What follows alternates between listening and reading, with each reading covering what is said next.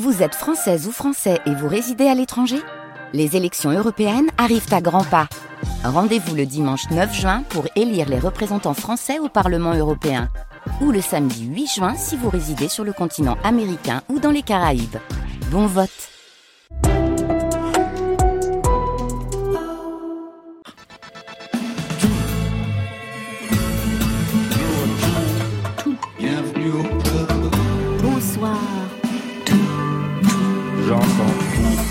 Bonsoir à toutes et à tous et bienvenue, c'est Côté Club, le quotidien musical de toute la scène française. Nous sommes en direct, bien confinés au studio 621 de la Maison de la Radio, masqués, distance respectée, mais le cœur pour vous retrouver chaque soir de 22h à 23h et en podcast évidemment. Ce soir, paradis et confetti pour nos deux invités, Voyou et Ben Mazué. Bonsoir à vous deux. Bonsoir.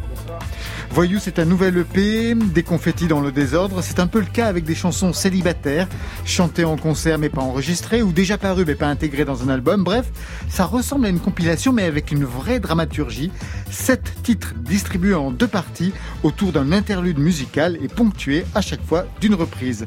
Ben Mazué, lui, est au paradis, quatrième album, écrit à La Réunion et pourtant il est question de rupture, de quarantaine, autoportrait d'un artiste qui écrit gonflé d'espoir ou triste comme un dimanche, c'est de lui.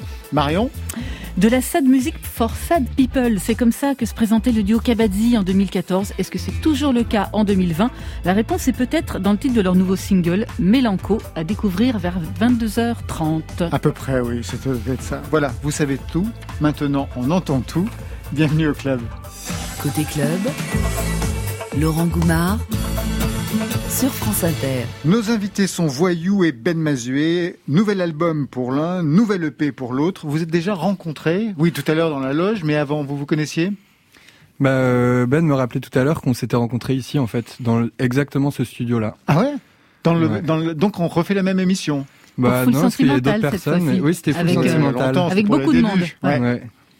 C'est ça. Et puis on a, on a le même bar de prédilection aussi, tu oublies de, de dire. Oui, c'est vrai. Dans quel arrondissement à Paris euh, À Ménilmontant. D'accord. Donc ça nous est arrivé quelques fois de nous croiser euh, dans cet établissement. Ouais, c'est vrai. Et parfois aussi en concert, enfin une fois d'ailleurs ah en concert. Ouais, c'est ça. Où j'avais ouvert pour lui au Mans pour un festival, le Bebop Festival, je crois. Exactement. ah oui, quand même. Donc il y a, Ah oui, oui, oui, on s'est, on s'est déjà croisé quelques, oui. Très bien. Nouvelle EP sortie en septembre pour vous voyou, donc ça veut dire que vous avez pu faire des concerts hein, avant le couvre-feu et avant le confinement. Aujourd'hui, mhm. ça se passe comment pour défendre et faire entendre l'album? Vous faites des posts sur Instagram, des concerts sur la toile? Alors des concerts sur la toile, pas trop parce que j'ai pas trop l'habitude de faire ça et que j'aime bien faire des concerts devant des vrais gens aussi. Mais euh, en fait, j'ai préparé euh, une tournée en solo, donc euh, qui tournera quand elle pourra tourner. J'ai pu la jouer pour l'instant trois fois, donc j'ai fait tout un petit décor, un peu de théâtre, pour essayer de créer un truc assez proche avec les gens et un peu de proximité pour ces gens qui sont assis et masqués et qui sont en train de découvrir une nouvelle manière de voir des concerts. Ah d'accord, donc vous serez seul en fait pour répondre justement à cette nouvelle configuration. Ouais, bah, c'est même des, c'est même pour répondre euh, à ce qui se passe économiquement dans les salles de concert et pour mon tourneur aussi. En soi, on pouvait pas continuer à envoyer cette personne sur la route parce que sinon il y a forcément des gens qui allaient perdre de l'argent. Donc on a monté une nouvelle formule et on a on l'a joué trois fois pour l'instant, ça s'est super bien passé. Et puis bah, toutes les dates qu'il y avait après, ben, pour l'instant, elles sont reportées. Et pour vous, Ben Mazué, donc quatrième album sorti il y a 15 jours, là en plein confinement, la même question. S'il n'y a pas de scène, s'il n'y a pas de concert, s'il n'y a pas de festival, est-ce que vous pensez, vous, à des mesures alternatives? Je vous pose cette question parce que samedi dernier, Rodolphe Berger a fait euh, bah, un concert depuis... en, euh, streaming payant, en streaming payant. et, et, ça a bien marché. Hein. il y avait combien de... Plus de 400 personnes, Plus, plus de 400 personnes, plus que la salle qui aurait pu accueillir même euh, le concert. Bah, c'est une bonne idée. Ouais. Ouais, on va lui prendre du coup. Euh, c'est moi, moi, ma tournée est censée commencer en février, donc j'ai bon espoir peut-être que, que les salles puissent euh, éventuellement réouvrir, parce qu'en plus c'est des, des salles assises, donc il y a peut-être des, des, voilà, des, des formules euh, aménageables. J'ai encore, j'ai encore cet espoir-là. Pour, pour l'instant, je m'accroche à ça. Et, euh, et Voyou, moi je l'avais vu tout seul euh, jouer déjà, il s'en sort très bien tout seul. Il a cette machine là, je sais pas si tu vas l'utiliser aussi, une ah, espèce de, de table incroyable qui permettait en tapant dessus d'allumer des lumières et tout, c'était extraordinaire. Ouais, mais ça non, je l'ai, je l'ai, bah en fait elle, elle doit être dans une benne à ordures quelque part. Ah Parce qu'à la fin, ça, ça déconnait. Hein, forcément, je l'avais fabriqué tout seul, donc euh, ça ne marchait plus trop. Mais bon, j'ai toujours euh, plein d'instruments de musique avec moi et surtout, je, je retrouve ce, ce, ce, plaisir de la communication directe avec le public j'ai plus à m'occuper de gens qui sont avec moi sur scène en plus. Ouais. J'ai juste à me concentrer sur les gens qui sont devant moi et c'est assez chouette. Il y a un vrai dialogue ouvert et c'est cool. Ben Mazuet et Voyou, tous les deux, vous êtes auteurs, compositeurs, interprètes, mais avec des parcours très différents et pourtant un point commun entre les deux, le conservatoire. Ah ouais. Alors euh, très très court. hein. Ça, j'avoue que c'est effectivement dans ma page euh, Ouais. Wikipédia. Je, je l'enlève pas parce que c'est assez prestigieux, ça me dérange pas. Mais c'est quand même mais combien ça a duré un jour ou quoi Mythomane. Ouais, c'était assez court. Et puis par ailleurs, je crois que j'ai redoublé vraiment énormément. Donc euh, je m'en vante pas quand même non plus euh, régulièrement parce qu'il y a un petit côté imposture quand même dans cette histoire de conservatoire. Beaucoup plus que lui, qui pour le coup. bah, était vous, ça a commencé euh, très tôt, voilà. du Ah, moi, je me, je me la raconte beaucoup, du coup, conservatoire. Non, oui, moi, ça a commencé tôt, mais aussi parce que mon père était, euh, enfin, il est directeur d'un conservatoire aujourd'hui, d'ailleurs. C'était un peu son rêve pendant des années, et puis euh, là, ça fait quelques années qu'il l'est. Et du coup, il était, euh, il voulait absolument que je passe par cette case conservatoire. Et Donc vu ça commençait par la trompette? Ouais, très très jeune. Mais parce qu'il est trompettiste aussi, et du coup, très vite, il a vu que je m'intéressais à cet instrument, que je me baladais tout le temps euh, dans la maison avec, donc il a essayé de m'apprendre par lui-même. Il a vu que ça marchait pas trop, et que, et du, du coup, du coup, il m'a envoyé, enfin, en tout cas, que j'en faisais qu'à ma tête et que j'avais pas du tout envie de l'écouter là-dessus. Et, euh, et puis voilà, il m'a envoyé au conservatoire euh, pour recommencer ça avec, euh, avec d'autres gens, quoi. Ouais, formation classique. Vous, c'était le piano, Ben Mazuet Alors moi c'était le piano effectivement avec euh, pas mal d'échecs jusqu'à ce que jusqu'à ce que je tombe sur une prof qui en fait me faisait chanter principalement et, et m'accompagnait avec un piano et c'est là que j'ai vraiment commencé à prendre du plaisir à jouer c'était au moment où je me suis mis à chanter en fait moi mon truc vraiment c'est chanter je crois Vous, c'est arrivé beaucoup plus tard, hein, d'ailleurs, Voyou, le chant. Le chant, ouais. Ouais. Ouais, parce que bah déjà parce que le chant c'est pas du tout quelque chose que je cérébralisais.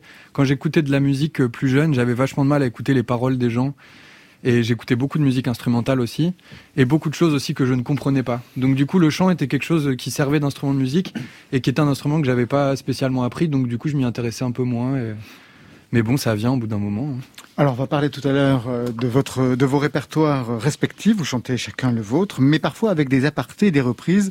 Je vais vous faire écouter les originaux et chacun reconnaîtra le sien.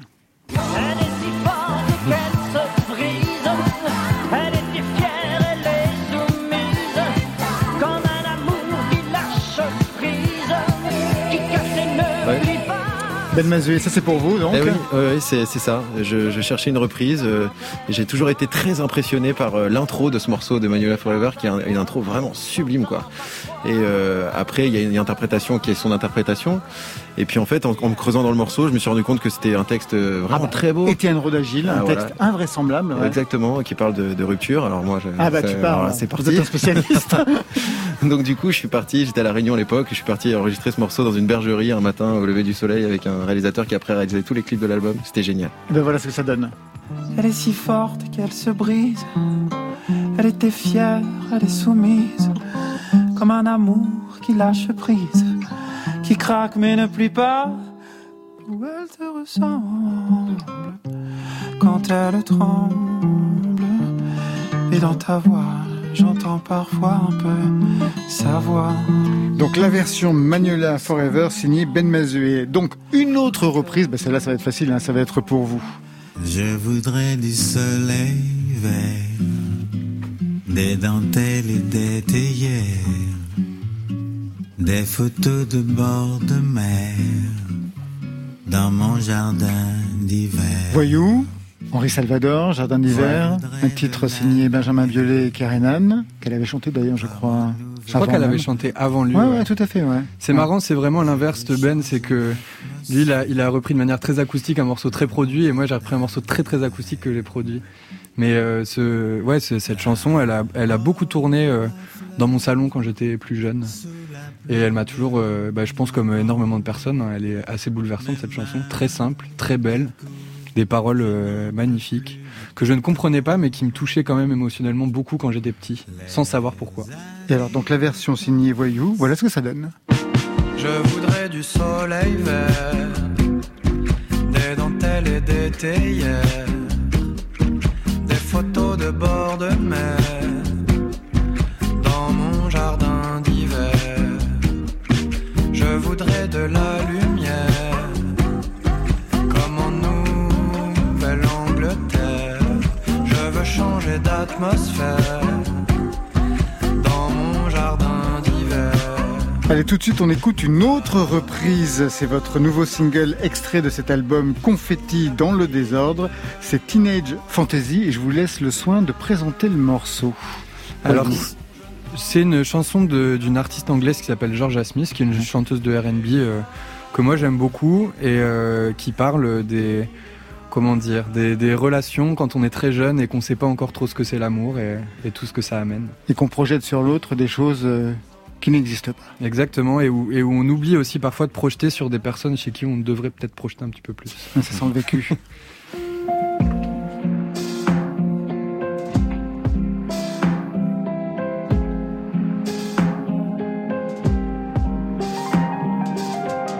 Tu n'étais pas comme je croyais. J'étais un peu jeune et aveugle. Je n'avais pas les clés. Tu de toutes mes pensées. Je ne parlais plus que de toi. Et m'agaçais quand tu ne répondais pas. Et les autres me répétaient de trouver quelqu'un d'autre, d'arrêter de tomber pour celles qui s'en fichaient de moi. Oui, les autres me répétaient de trouver quelqu'un d'autre, d'arrêter de tomber pour celles qui s'en fichaient de moi. Tout le monde ces idylles de jeunesse, surtout celles dont on nous prive, les gens qui nous aiment, les méprise. Oh, tout le monde cherche ces idylles de jeunesse, surtout celles dont on nous prive, les gens qui nous aiment, les méprise. J'ai tout un tas de choses en tête, peut-être était-il insensé de penser t'aimer pour de vrai.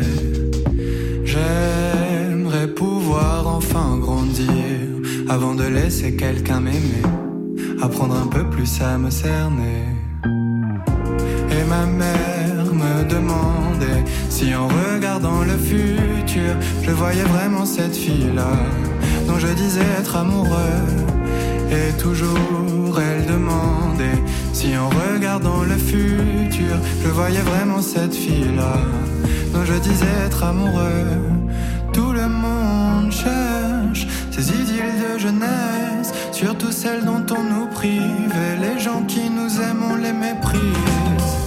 Oh, tout le monde cherche ces idylles de jeunesse, surtout celles dont on nous prive, les gens qui nous aiment, les méprise.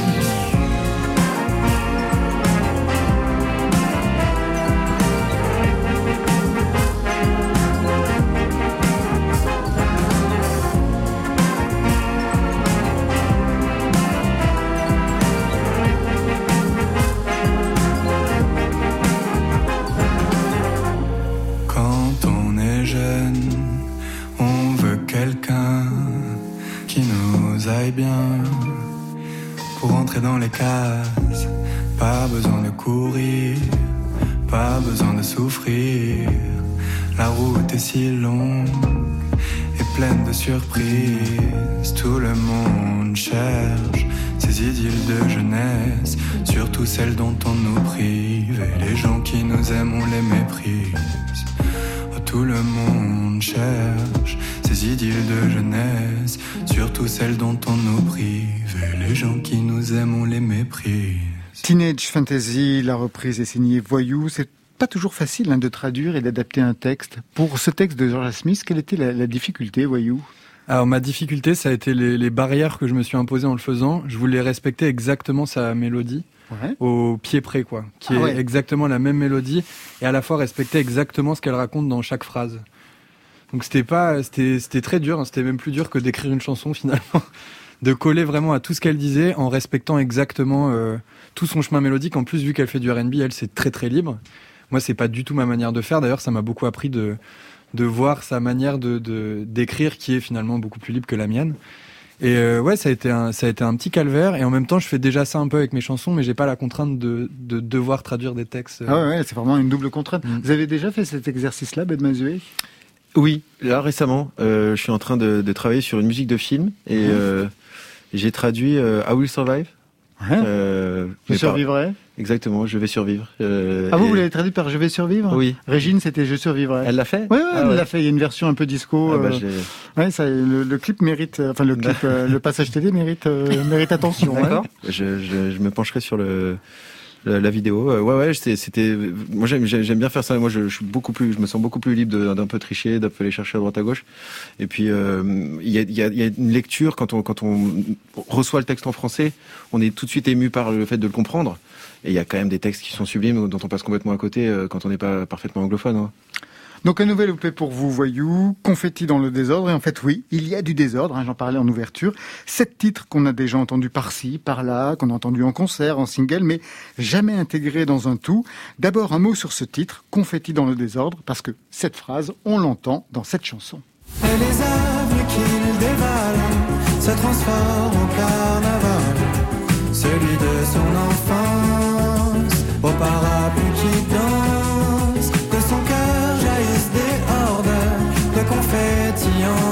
en désordre, qui l'enroule et l'entraîne dans une journée nouvelle avec eux. C'est quoi ce penchant pour la musique, on va dire, euh, ambiance brésilienne Bah, je sais pas, je, je sais pas trop. Bon, c'est vrai que là, ça s'appelle Carnaval, en Ouais. plus, ce morceau. Mais bizarrement, je parle des, des carnavals du Nord-Pas-de-Calais où il n'y a pas trop l'ambiance brésilienne. en Non, je sais, ouais. Mais euh, je sais pas, euh, probablement le, le fait d'avoir euh, eu beaucoup de musique euh, sud-américaine chez moi quand j'étais petit, et aussi d'avoir beaucoup recherché cette musique-là après.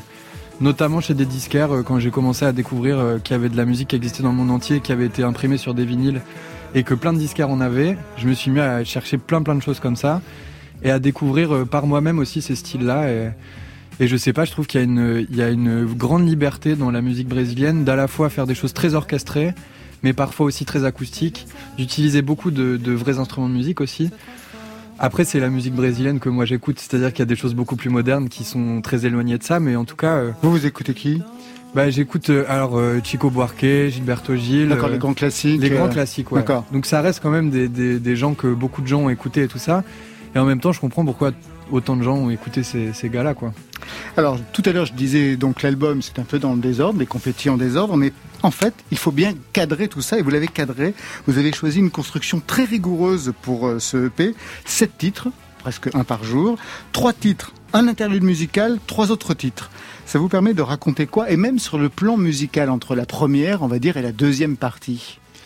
Euh, bah, en fait, euh, moi, ça me permet de mettre un cadre dans un truc qui n'a absolument qui a- aucun oui, cadre. aucun- quoi. oui, oui, bien sûr. ouais. Et après, ça a été vraiment, euh, ça a été vraiment plus euh, à comment je le ressentais. C'est-à-dire que je savais que je voulais cet, in- cet interlude au milieu, qui qui connecte un peu ces deux parties et qui en même temps les sépare complètement. Et du coup, de pouvoir me permettre de raconter un peu tout et n'importe quoi, mais de créer ce lien-là en ayant une petite respiration au milieu, ça permet aussi de, de, de pouvoir passer par plein d'ambiances très différentes. À la fois parce que j'avais envie de le faire et aussi parce que vu que les morceaux ont été enregistrés dans des studios différents, à des périodes différentes, à des moments où j'avais des, quand j'avais mes problèmes de voix, il y a des morceaux qui ont été enregistrés, d'autres bien avant ça, donc quand j'avais une voix encore différente de celle que j'ai récupérée après. Donc euh, même au, au niveau de la voix, je pouvais pas vraiment faire le lien sur le sur le EP. Donc je sais pas, j'ai essayé de construire ça un peu comme comme un puzzle euh, avec des, des pièces rapportées comme ça. Belméger, vous saviez qu'il avait eu des problèmes de voix assez conséquents? J'ai j'ai eu vent, mais, mais c'était pas, je suis pas hyper euh, calé. Enfin, je sais, il y a Peut-être rappeler ce qui s'est Ouais. passé alors. euh, J'ai eu euh, un polype sur une corde vocale qui qui a duré pendant un an de tournée à peu près et qui a été augmenté par euh, le fait de jouer de la trompette. Ça c'était assez Ah, terrible bien sûr, pour parce le que ça muscle. euh, et puis aussi la voix. Et du coup, au plus j'avançais dans la tournée, au plus je me blessais parce que c'était de plus en plus compliqué de chanter. Et jusqu'au point où il y a eu un deuxième polype qui est apparu de l'autre côté. Et en fait, le, je, je passais ma journée à faune et je montais. Et dix minutes avant de monter sur scène, j'essayais de me chauffer la voix, mais il y avait rien qui sortait. Je montais sur scène, je faisais le concert, il y avait absolument aucun problème. Ça, c'est dingue. ouais. Ouais, et je, re- et je redescendais de scène Et j'étais à faune Ouais. jusqu'au concert d'après. Donc c'était assez, euh, c'était assez éprouvant psychologiquement de passer par ça. Et à la fois, j'avais vraiment, il y y a eu un truc aussi de, j'avais l'impression d'être un peu un survivant, quoi, de le faire. Et j'étais assez fier finalement de réussir à tenir ces quatre mois de tournée que ma prod disait qu'on pouvait pas annuler. Et aussi parce qu'il fallait que, que j'ai le temps de, de prévoir une opération et tout ça.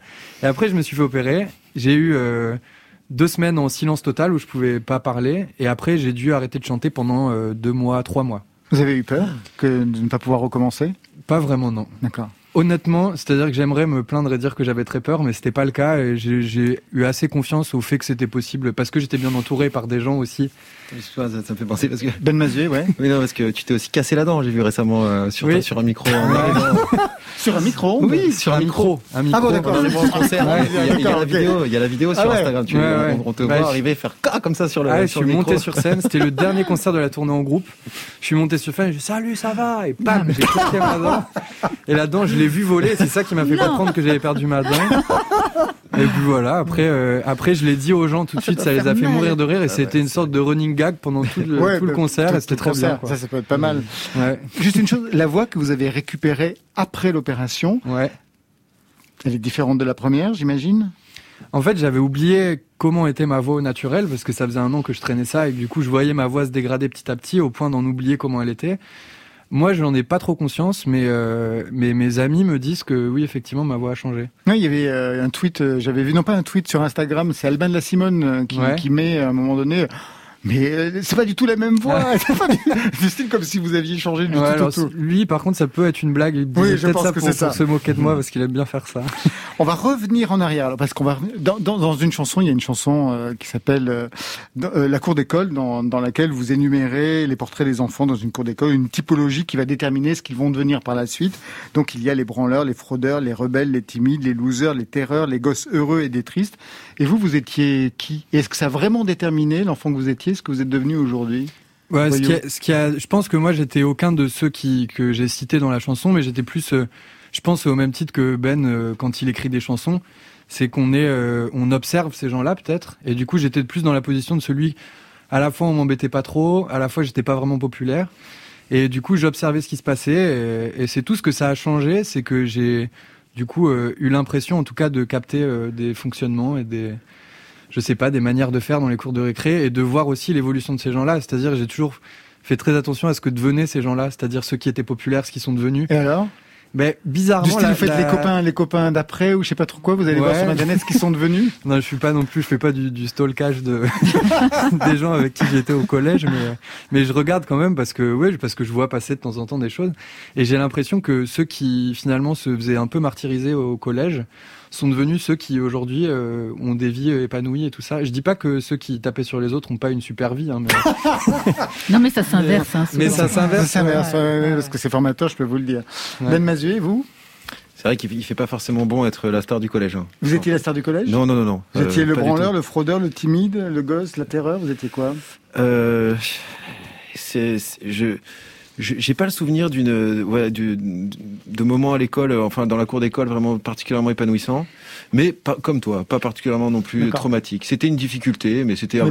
voilà, confrontable, abordable. Ouais. Moi, j'ai fait du patinage artistique, je peux vous dire que c'était pas Ah si oui. facile Ah que oui, ça bah à ouais. assumer. Vous voyez Ouais, il fait pas bon être différent. Non, il euh, fait dans pas bon de faire du patinage artistique à Villard-de-Lans à cette époque-là. On va revenir encore en arrière, mais un peu plus tard, parce qu'il y a eu une vie avant Voyou, avant donc cette voix, une vie de bassiste de plusieurs années dans des groupes différents, Éléphants, Pégase et Romfour Pauline, extrait.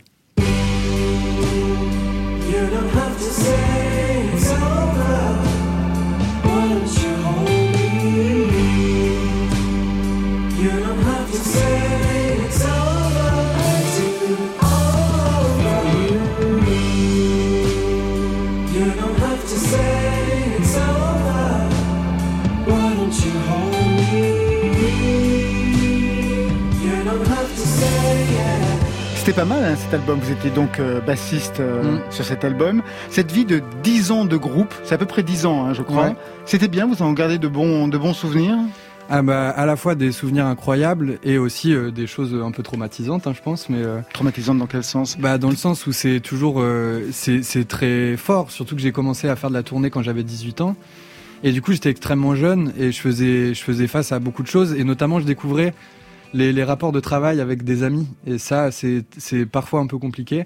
Après, ce que j'en garde, c'est euh, énormément d'expérience de la scène, du travail, de la répétition, euh, de la recherche euh, à la fois du son parfait et aussi de comment dire du bon mot, de, de la bonne texture, de toutes ces choses-là, de la bonne mélodie. Et puis euh, et puis ouais, on a vécu des moments incroyables ensemble. On a tourné, on a rencontré des artistes qu'on admirait. On a fait plein de concerts, on a, on a fait la fête. euh, C'était génial, c'était très formateur. Je compare souvent ça à, à des années d'études un peu avant d'avoir euh, d'avoir fait mon, mon truc à moi. J'avais vraiment l'impression de vivre mes, mes années d'étudiant, quoi. Et à la fois avec des musiciens incroyables qui sont devenus après d'autres projets euh, super aussi. Et, euh, et voilà, c'était c'était des années assez belles. Puis c'est c'est l'adolescence, enfin pas l'adolescence, mais le début de l'âge adulte. Du coup, on a l'impression que tout est possible et, et c'est assez beau, quoi. Vous avez eu une vie de groupe, vous aussi, j'imagine, Ben Mazué, au tout début Ouais, Un tout petit peu, ouais, ouais, Ouais. vraiment très peu. J'ai très vite euh, porté un projet qui, qui portait mon nom. Euh, mais je trouve ça assez équilibrant de, de, de faire un peu les deux parfois. C'est assez agréable euh, de pouvoir avoir un, un projet qui porte son nom et puis d'être euh, un élément d'un autre. euh, parce que c'est pas toujours facile de, voilà, de, de porter un projet qui porte son nom. Je le dis trois fois là, c'est bien clair. On a bien compris, on a bien compris qu'il y avait eu un problème. de temps en temps. Moi, par exemple, j'écris pas mal pour d'autres, et, et c'est assez agréable de temps en temps d'avoir juste besoin d'écrire. Ou toi, toi aussi, tu produis, tu fais ça, Ouais, tu il produit bah, voilà. Yale ou Atlas, Ouais. François Andy Atlas Montaigne, donc c'est vrai que ça ouvre d'autres euh, perspectives, retrouver Mm. d'autres personnes que d'être centré sur, sur soi. L'album avec Rome euh, for Pauline, il avait pas vraiment marché. Vous aviez mis beaucoup de temps hein, pour, pour le produire. C'était trois ans Ouais, et demi. Est-ce que ça vous a fait douter? Est-ce que c'est ça, en fait, cet échec relatif qui vous a fait basculer pour euh, sortir vous dans la lumière et vous mettre véritablement à chanter, voyou Bah, c'était euh, de toute façon, c'était quand même un échec parce qu'on a mis beaucoup d'énergie, beaucoup de temps et, beaucoup aussi de, notre amitié dans cet album-là. Donc euh, ça a forcément laissé des traces. Après, euh, je pense que ça m'a aidé à, m'émanciper vachement, quoi. Et surtout à prendre confiance et à me dire que de toute façon, on pouvait bosser pendant des années sur un truc, que c'est pas parce qu'on y mettait tout notre cœur et toute notre âme et tout ça et tout notre temps que ça allait marcher. Et que du coup, il fallait juste continuer à faire des choses tout le temps, être en constant mouvement, sinon on s'écroulait, quoi. Ah oui, quand même. Mais non, mais c'est en fait ce- moment-là a été assez dur parce que au-delà de, de perdre euh, un groupe de musique, j'ai perdu certains amis aussi à ce moment-là. Et puis aussi, euh, j'ai euh, j'ai perdu mon intermittence, donc euh, je me suis retrouvé dans une galère financière sans nom. Ah bah ça, je peux imaginer. Ouais. Donc ça a été un moment qui était qui était assez cruel. Et, Et vous auriez pu raccrocher à ce moment-là? Je, je pense que j'aurais pu me dire, euh, je vais faire complètement autre chose. ouais. Mais en même temps, je, je sais pas, j'avais, euh, je voyais pas ça non plus comme un échec. Je voyais juste ça comme une étape euh, un peu douloureuse à passer. Et puis surtout comme un vrai process. Enfin, c'était aussi un message qui me disait, ok, maintenant c'est bon, euh, tu peux passer à autre chose. J'aurais abandonné si j'avais vu que Voyou ça marchait pas juste après, je pense. Voyou, vous restez avec nous. On va gagner le paradis tout à l'heure avec Ben Mazué. On va retrouver Marion Guilbault dans un instant. Mais tout de suite, vous avez une mission. Vous êtes programmateur. Vous avez choisi dans la playlist de France Inter François Andy Atlas Montaigne. Ouais. On s'en doutait un peu. Il y avait Yel. On s'est dit, bon, il va choisir Yel. Et vous l'avez choisi parce que vous avez travaillé avec elle. Et François Andy Atlas Montaigne, vous avez aussi travaillé avec lui. Pour quelle raison vous avez choisi ce titre? Bah alors déjà, j'ai pas travaillé sur ce titre ni Non. sur l'album qui va avec. Ouais. Et euh, bah, je l'ai choisi tout simplement parce que parce que j'aime ce morceau. C'est-à-dire au-delà de mon amitié pour euh, pour cet homme, et ben je trouve qu'il est extrêmement talentueux. Et euh, il y a un truc qui me qui me qui me parle beaucoup dans ce morceau. Il raconte, euh, en gros, il raconte la distance qui s'est créée avec une personne pour qui il était tout juste avant et l'absurdité de cette chose, l'absurdité de passer de de de cette personne est tout pour moi à c'est un inconnu ou c'est une inconnue au moment d'une rupture quoi. Et du coup, euh, je sais pas, ce morceau me touche beaucoup. J'aime comment c'est fait, j'aime sa musicalité et voilà tout ça quoi, les arrangements. et- Le morceau parle de rupture. Il est fait aussi pour vous, Ben Ah bah. Coucou de François Andy Atlas Montaigne.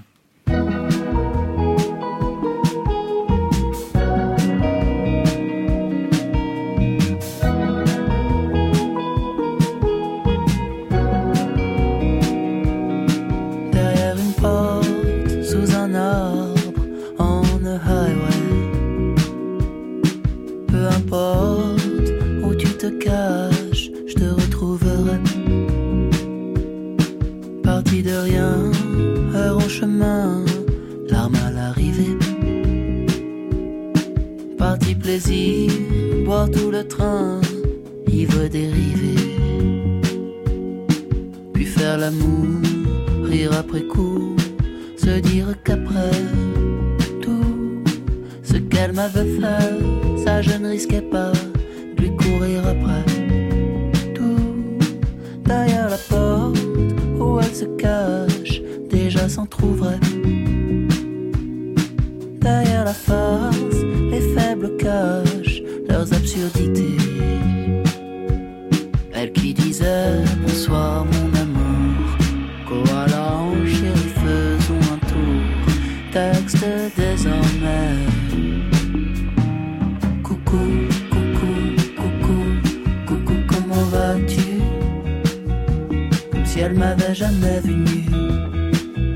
comme si j'étais un inconnu.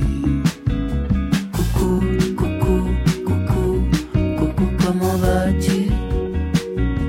Pourquoi elle écrit ce genre de truc? Comme si elle m'avait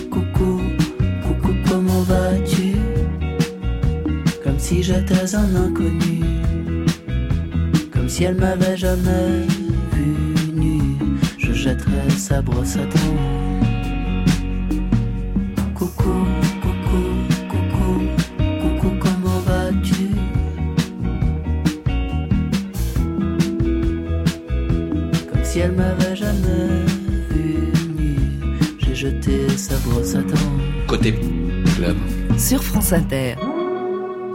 Coucou Marion. Comment Coucou, vas-tu? Laurent, bah, écoutez, C'est dans la moi, chanson. ça va, moi ça va. On va rester dans une humeur un peu mineure hein, avec euh, Kabadzi et leur nouveau single. Alors c'est pas vraiment des inconnus sur cette antenne, sauf si vous êtes dans une grotte entre 17h et 18h, car Kabadzi ça sonne comme ça. Je te le promets, je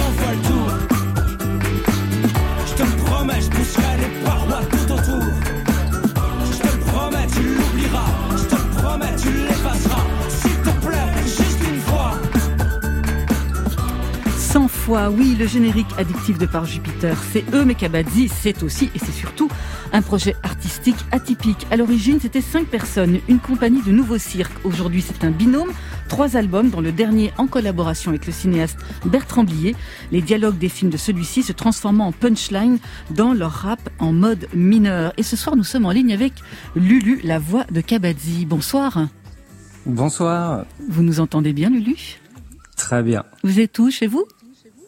Je suis chez moi, voilà, dans la campagne nantaise. D'accord. Quelle pièce de la maison? Euh, plutôt la cuisine. Plutôt la cuisine. hein. Ah, c'est Décidément, ça, c'est là que tout se passe. Tout se hein. passe tout le temps. Ouais, hein. Vous vous connaissez avec Ben Mazué et Voyou? Vous avez déjà On s'est partagé déjà croisé, oui, avec Voyou, on se connaît depuis longtemps, et Ben Mazoué, on s'est déjà croisé en concert, ouais. Ouais, vous confirmez, Ben? Absolument, je confirme, je- on en parlait un peu tout à l'heure. Alors Lulu, je l'évoquais tout à l'heure, vous êtes les créateurs d'un rap plutôt sombre, à l'humour grinçant, un, rap épuré, à l'écoute de nos règlements, de nos dérèglements intimes comme sociétaux. Et je me disais que la période qu'on vit actuellement, elle doit être assez inspirante pour vous. Bah, inspirante, c'est pas trop, euh, c'est pas trop le, le, le mot, c'est quand même un peu triste, et, euh, et on aimerait passer à l'avenir et au futur assez vite. Mais c'est pour ça qu'on s'est dit qu'un morceau comme Mélanco, ça pouvait être euh, le bon moment de le sortir. Et à, à propos de Mélanco, justement, cette chanson, elle a été écrite avant ou pendant le confinement? Elle a été écrite un peu avant, juste un peu avant. Euh, c'est une chanson d'hiver quand même ou d'automne, mais peut-être qu'on sentait le confinement arriver, je sais pas, mais elle a été écrite avant. Comme tout le reste de l'album? Quasi tout le reste de l'album, ouais. ouais. Il devait sortir à peu près euh, au début du premier confinement, on va dire. D'accord. Ah oui, ça a été complètement repoussé, donc, hein, parce que là, ça sortira le 5 février 2021. Un mot sur le titre de l'album. Burrus, c'est un psychologue, un penseur américain, qui a travaillé notamment sur le behaviorisme. Comment vous vous êtes intéressé à cet homme et à son travail?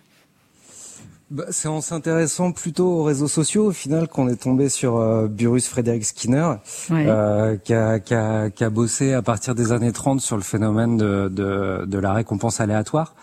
Et puis du biais comportemental qu'elle est avec, où au final euh, une addiction pouvait naître euh, très très facilement à partir du moment où euh, où on savait pas exactement si on allait obtenir une récompense face à une action quoi. Et euh, et à partir de ça, bah, ça nous a emmené dans les méandres de l'analyse des réseaux sociaux et, et de comment on les vit aujourd'hui, et on a décidé d'en faire un disque.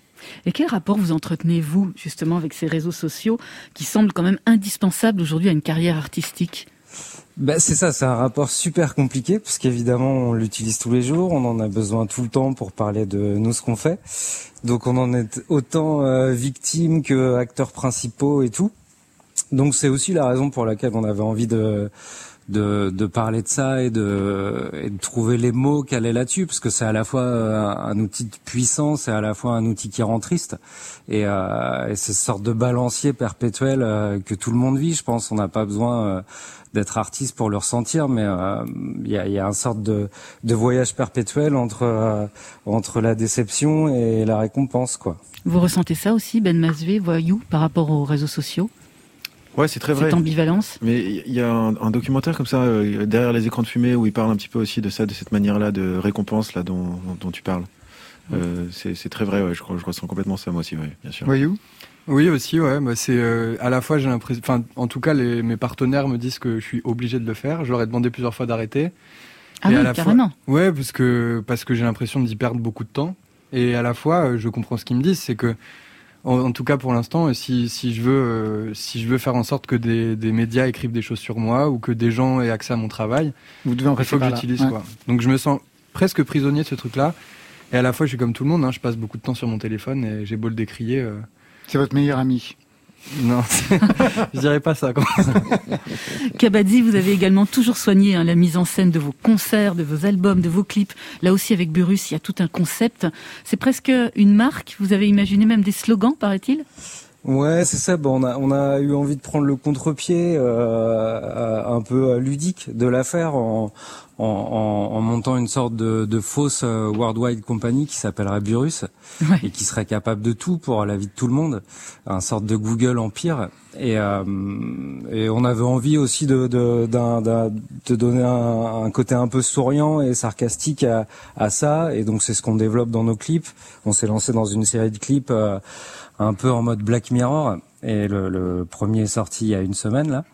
Et, et donc vu qu'on aime travailler les créations audio- audiovisuelles de ce genre un peu en mode court métrage, bah on s'est dit que c'était euh, c'était l'occasion avec cet album et ce thème quoi. Ben, Merci beaucoup, Kabadzi. À très vite hein, dans la vie réelle. Mélanco, c'est tout de suite dans Côté Club. C'est parce que vous êtes chiant que je m'invente une vie. Je m'ennuie avec les gens trop beaux, je t'ai dit. Apparemment, tu m'as fait mal à vie. Né chez les rednecks, j'ai qu'un ami. Mélancolie, mélancolie. Mélancolie, mélancolie.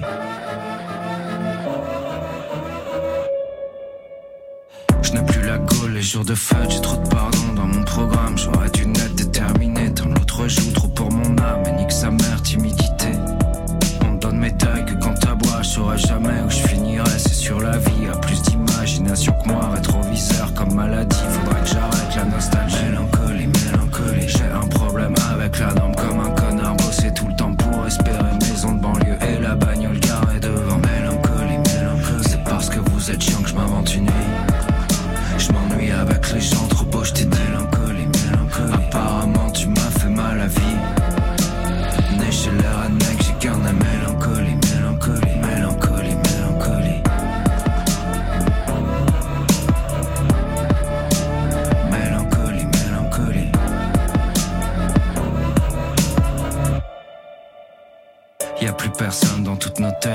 Prévient depuis 50 ans. Tu tombes dedans t'es trop bête pour la planète, ça ira mieux le jour où t'arrêteras de vouloir vivre dans une pub. Oui, c'est tentant, c'est leur travail. On se parle mal, on se regarde mal. Comment ça tient, comment ça marche, ça tourne en rond. Mais c'est pour quand? Le vrai pétage de plomb Mélancolie, mélancolie. Jamais le passé ne fait crédit. Je veux plus entendre au bon vieux temps. Vas-y, dis-le si c'était mieux avant. Vas-y,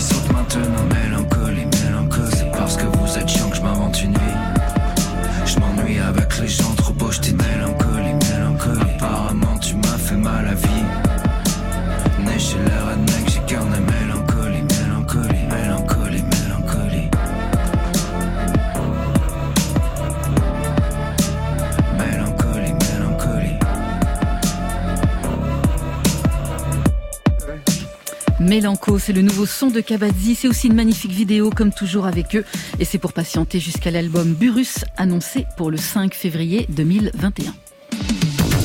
Côté club, pour écouter chez moi ou dans un club. Sur France Inter. Allez, tout de suite, rendez-vous au paradis, comme dirait Alain Chamfort. Mais Paradis, c'est votre quatrième album, Ben Mazué, un album écrit à La Réunion. Vous avez un lien particulier avec cette île?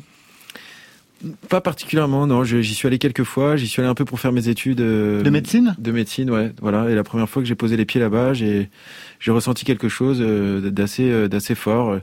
Je trouve qu'il y a des endroits comme ça qui, lorsque vous les découvrez, vous donnent envie d'y mener une existence entière. Et ça fait partie de ces endroits-là. ouais. Vous y êtes allé donc avec femmes et enfants, fa- non, femmes et enfants comme Ouais. vous avez plusieurs, Ouais, femmes et enfants, donc pendant un an, et- un an et demi, c'est Voilà, ça? Exactement. Ouais, Vous êtes installé là-bas. Je, je voulais, je voulais vraiment vivre ça. J'avais envie de ça. Et...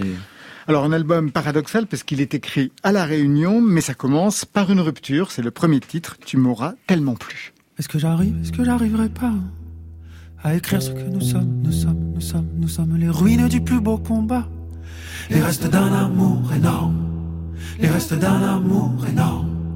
Est-ce que j'arrive, est-ce que j'arriverai pas? Y a des chagrins qui te choquent, te sonnent, te choquent, sonnent. La folie rôde autour de ces émois. Sur les restes des amours énormes, c'est fini. Sur les restes des amours énormes, c'est fini. C'est fini sans vainqueur, sans vaincu, sauf le cœur et le cul et les nerfs qui accusent le coup. Dans la guerre a duré, dans la guerre a duré. Et le début la fin, c'était il y a des années. On s'est bagarré, c'est bien, maintenant faut laisser aller. C'est foutu, c'est fini. On a perdu, j'ai compris, on se sera bien battu. Tu m'auras tellement plu, on aura tellement ri. C'est foutu, c'est fini. On a perdu, j'ai compris, on se sera bien battu. Superbe chanson qui ouvre l'album et quand on ouvre l'album par une chanson de rupture, eh bien ça donne une clé de lecture sur ce qui va vous animer, évoquer la vie privée, ne pas faire l'économie de sa vie. La rupture d'ailleurs revient dans une autre chanson qui s'appelle Nulle part un peu plus loin dans l'album. Je pense aussi au trajet qu'il a fallu avoir parce que dans l'album précédent en 2017, vous étiez amoureux et vous chantiez la femme idéale. Donc l'album sera intime, vous parlez de vos enfants, du quotidien, vendredi sur deux, etc., etc. Mais surtout, moi ce qui m'a intrigué et passionné, c'est dans ce morceau quand vous commencez avec les chœurs. Ben Mazué, ouais. j'ai trouvé ça vraiment super comme Ah bah merci. Euh, bah en fait, euh, je, je- j'ai écrit cette chanson en marchant, euh, c'est-à-dire vraiment av- avec ma voix, euh, sans instrument. Je, vraiment, je cherchais d'abord la mélodie et, euh, et le texte est venu avec la mélodie tout en marchant. Et du coup, je voulais un peu des, des une orchestration qui puisse euh, marcher en marchant. C'est donc euh, les chœurs. Enfin, ça, ça peut être étrange comme, comme formulation, mais Non, non, mais vite, ouais. voilà, l'i- l'idée de, de chanson de marche avec une chorale qui puisse marcher avec moi et porter les, les mots importants très très fort pour qu'ils arrivent très très fort. Il n'y a pas beaucoup d'instruments d'ailleurs au début, il y a Non, que ce piano peu, qui fait euh, juste euh, exactement. trois notes, voilà. Ah oui, donc c'est-à-dire, ah, je, je comprends, c'est-à-dire que quand vous écrivez euh, en fredonnant, en fait, En il faut retrouver ensuite dans la réalisation de l'album quelque chose qui donnerait l'indice euh, de la construction même ou de l'apparition de cette chanson. C'est ça. Et j'ai tout, enfin j'avais j'avais tout de suite juste cette vision des, des, des mots très appuyés par des gros des gros cœurs très forts. Eh bien, Ben Mazu, on va s'écouter un titre Quand je marche, puisque justement il est question de cette écriture. On a choisi, nous, la version live. Oui, du live. C'est la version que vous aviez donnée ici dans Côté Club le 23 septembre dernier. Et les auditeurs peuvent même regarder la vidéo tournée dans le studio. Elle est disponible sur notre chaîne YouTube. Elle avait fait un carton à l'époque. Oula, faut que j'envoie ces lettres. Faut que je rappelle mon père d'abord. Faut que je prévoie cette fête. J'ai promis de faire pour le disque d'or. Faut que je pense à l'été. Trouver des colos pour les gamins. Demander quand est-ce que je les ai. Et puis pour qu'ils voient leurs cousins. Faut que je sache ce que mes sœurs ont prévu. Elles vont me dire qu'elles me l'ont déjà dit. Je vais répondre oui, mais que je sais plus. Puis faudra que je pense à samedi. J'aimerais les emmener à la mer. Loin de ces humeurs grisâtres. Et dimanche, on ira voir mon père. On regardera le match tous les quatre. C'est pour ça, faut que je l'appelle d'abord lui. Et cette fille à qui j'avais promis. Déjà il y a cinq jours que demain, je la contacterai, c'est certain. Et que je lui donnerai mon avis sur ce truc-là qu'elle a sorti. Un podcast sur les interdits. Que j'ai trouvé d'ailleurs très bien. Et puis faut que je poste un beau contenu. Je sais pas, un truc nouveau. Et vu le temps que je passe dessus, beaucoup trop peu pour que ce soit beau.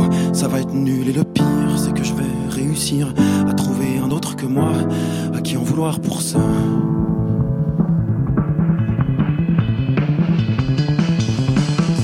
Stop, ça y est, j'arrête de penser, je vais courir, je vais marcher. Stop, allez, j'arrête de me presser, je vais courir, je vais marcher, je vais sourire. Stop, allez, j'arrête de penser, je vais courir, je vais marcher. J'arrête de me presser, je vais courir, je vais marcher, je vais sourire, je vais me relever. À côté de ça, il y a le silence de mes amis, à qui j'ai renoncé par amour, et qui me rappellent qu'aujourd'hui, je n'ai plus ni elle, ni le temps pour ne serait-ce que les reconquérir. Et puis, plus on vieillit, moins on comprend les gens qui nous entourent. Plus on vieillit, moins on comprend Alors il y a l'amour des enfants, avec ça tu manques plus de rien. Moi je les aime tellement justement, j'ai tout le temps peur de pas faire bien. Faut dire qu'on parle des blessures faites par le regard d'un père. La moitié des gens malheureux sur cette terre le sont de cette manière. À quoi sert vraiment l'exigence? Pourquoi on souhaite être excellent? Quand on voit dans quelle désirance se retrouvent les génies souvent Moi j'aimerais leur apprendre à être heureux avant d'être brillant. J'aimerais leur apprendre à être heureux souvent, souvent. Mais ce que je veux pour eux, ce que je veux, c'est bien moins important que ce que je suis. Les gamins, c'est faites ce que je fais, pas faites ce que je veux, encore moins faites ce que je dis. Dans ce cas-là, tant mieux pour la musique, tant mieux pour l'énergie, tant mieux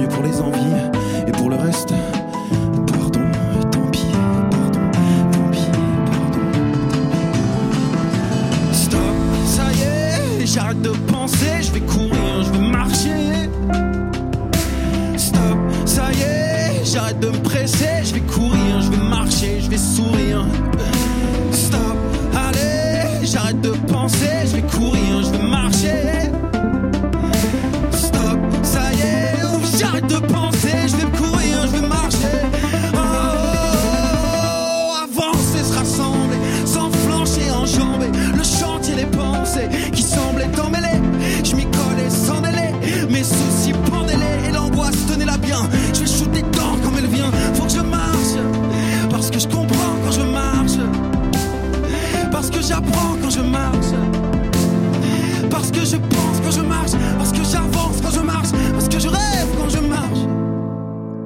Je marche, Ben Mazué, c'est un titre de ce nouvel album. Et quand on lit le livret, c'est toujours passionnant de lire les livrets parce qu'en plus vous l'avez bien travaillé.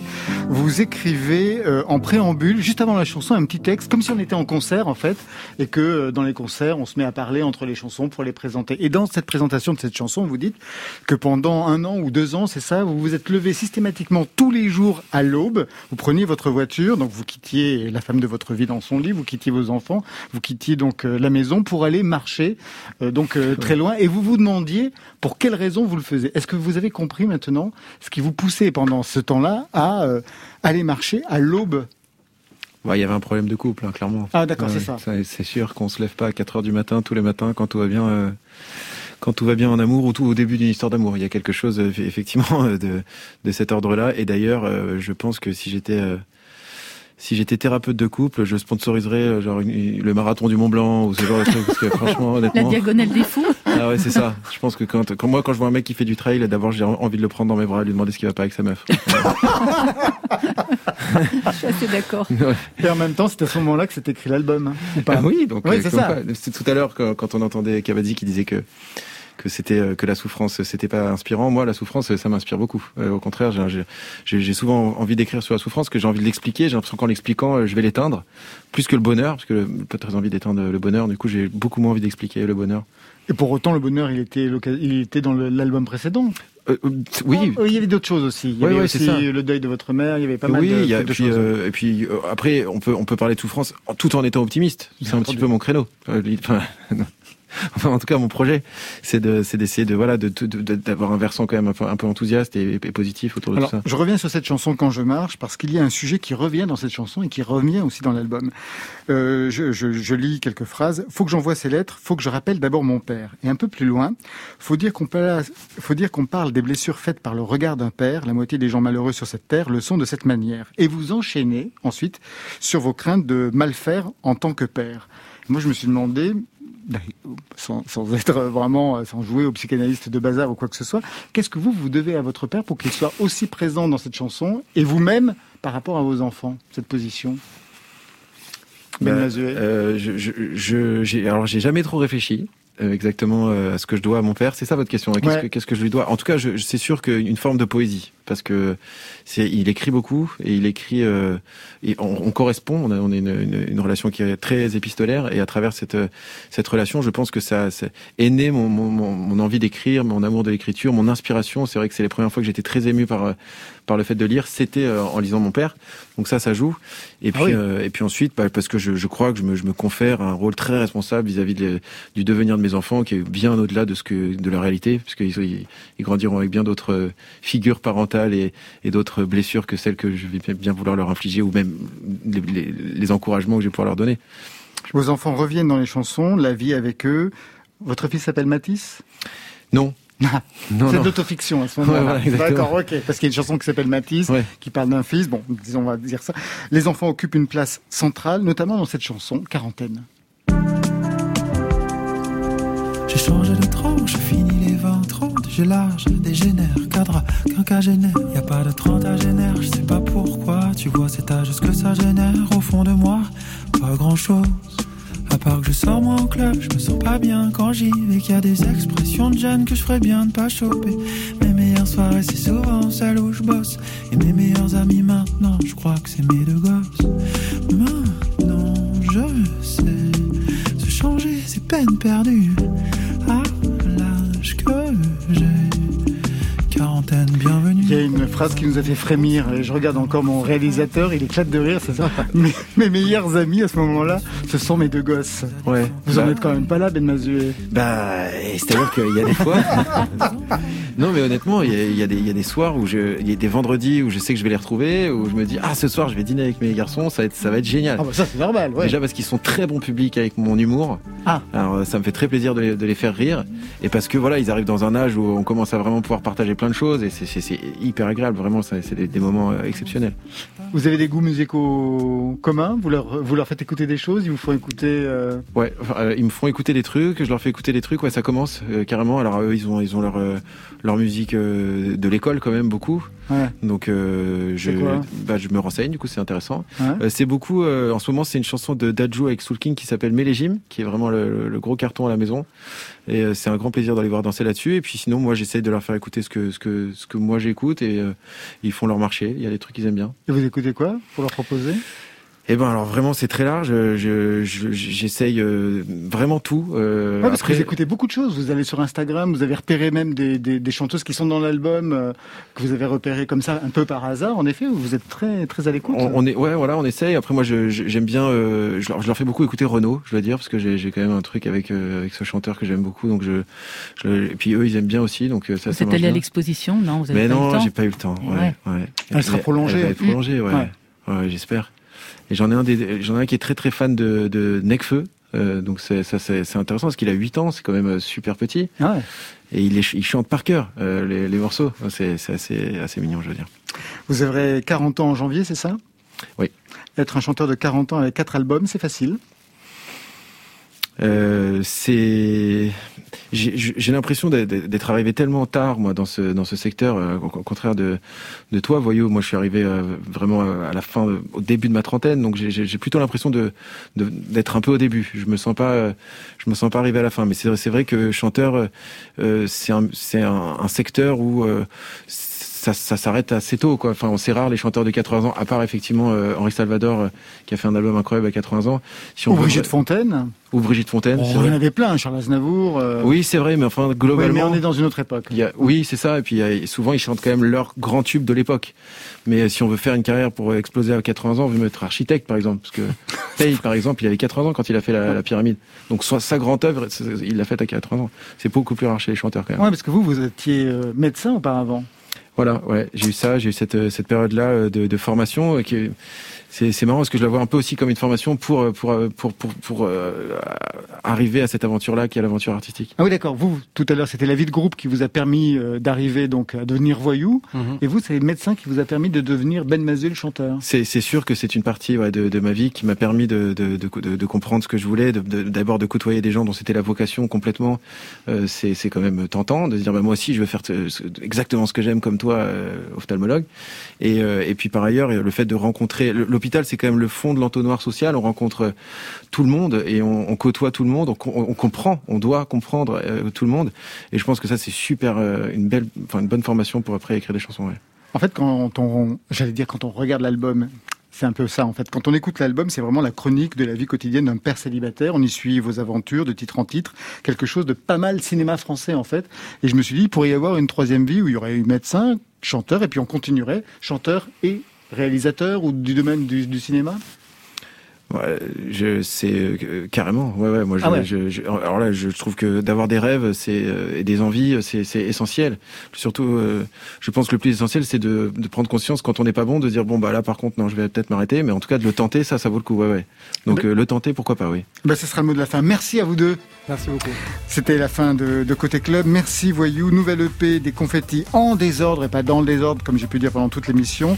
Les dates, est-ce que les dates sont annulées ou pas en décembre ou on ne sait pas encore? C'est un peu flou. C'est un peu flou. Alors Ouais. le 3 décembre à Laval, le 4 à Rissoringis et le 5 décembre à Clermont-Ferrand. On croise les doigts pour vous.